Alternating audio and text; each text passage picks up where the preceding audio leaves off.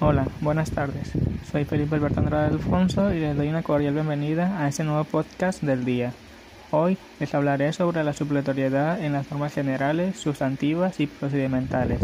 De igual manera, la aplicación de las leyes mercantiles especializadas.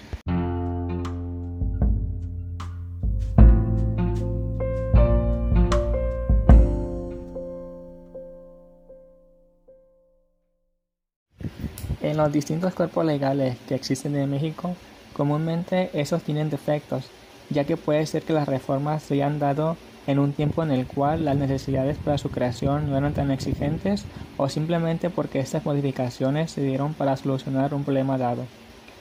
Ante estos defectos que contraen estos cuerpos legales es que se da la supletoriedad, en el cual, si un código no se encuentra estipulada una ley que se necesite para un caso concreto, entonces esta podrá basarse en otro código, reglamento, ley o constitución. Por ello, podemos decir que la supletoriedad se da porque existen lagunas o vacíos en los principios legales. Las lagunas se dividen en lagunas en sentido propio, ya que se da por la ausencia o deficiencia imputable a quien creó e instauró dicho precepto. De igual manera existen las lagunas intraleye, en el cual el órgano encargado deja este vacío, deficiencia, omisión, carencia intencionalmente, con el propósito de dejar al órgano aplicador la opción de reglamentación específica. Estas lagunas se pueden presentar en distintas normas, por lo que de igual manera pueden ser supletorias las normas generales, sustantivas y procedimentales.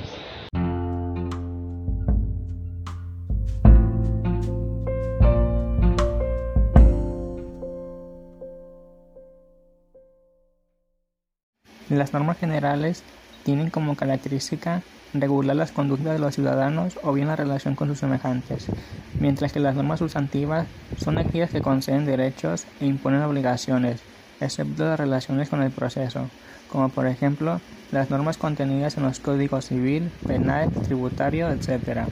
Por último, pero menos importante, se encuentran las normas procedimentales, en el cual rigen el procedimiento, confieren a los sujetos de la relación procesal derechos y deberes con el fin de garantizar la igualdad de trato y de oportunidades entre los contendientes, y al efecto imponen al juzgador la observancia de un cúmulo de formalidades.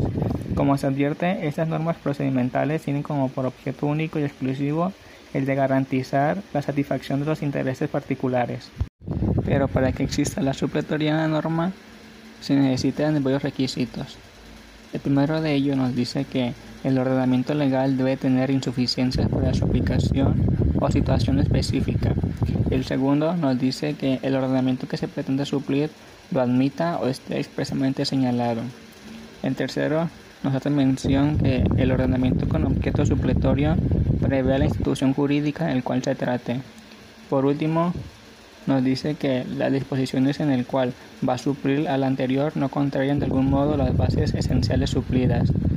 Ante todo esto podemos decir que ante la falta de uno de estos requisitos no se podrá operar la supletoriedad de una legislación a otra.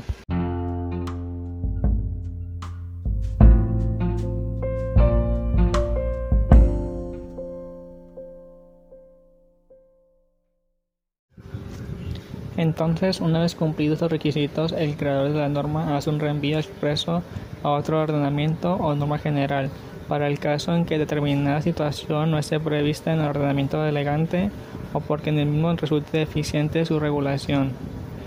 Por ello, se puede decir que se trata de una jerarquización de normas, en el cual primero debe aplicarse la norma correspondiente, que es la del Código de Comercio, en el cual nos hace mención el artículo primero de dicho código. En segundo lugar, ya falta de una disposición que contempla el supuesto normativo que se da en la especie, se debe ocurrir a los usos comerciales para ver si existe alguno que suponga el supuesto normativo referido.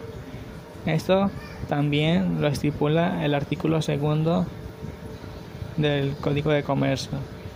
En tercer lugar, si entre los usos no hay alguno que lo prevea, entonces habrá que buscar alguna disposición del derecho común que así lo prevea. Por último, podemos decir que si no existe ninguno que se aplique, entonces estaremos en presencia de una laguna propiamente dicha. Por último, podemos decir que existen leyes especiales que son establecidas o reguladas por las leyes mercantiles, en el cual se encuentra la ley de concursos mercantiles, el procedimiento conciliatorio previsto por la ley de protección y defensa al usuario de servicios financieros en el artículo 60 y al que se refiere el artículo 279, fracción tercera de la Ley de Instituciones de Seguro y Fianza, e incluso un procedimiento jurisdiccional conforme a las reglas establecidas en el artículo 280.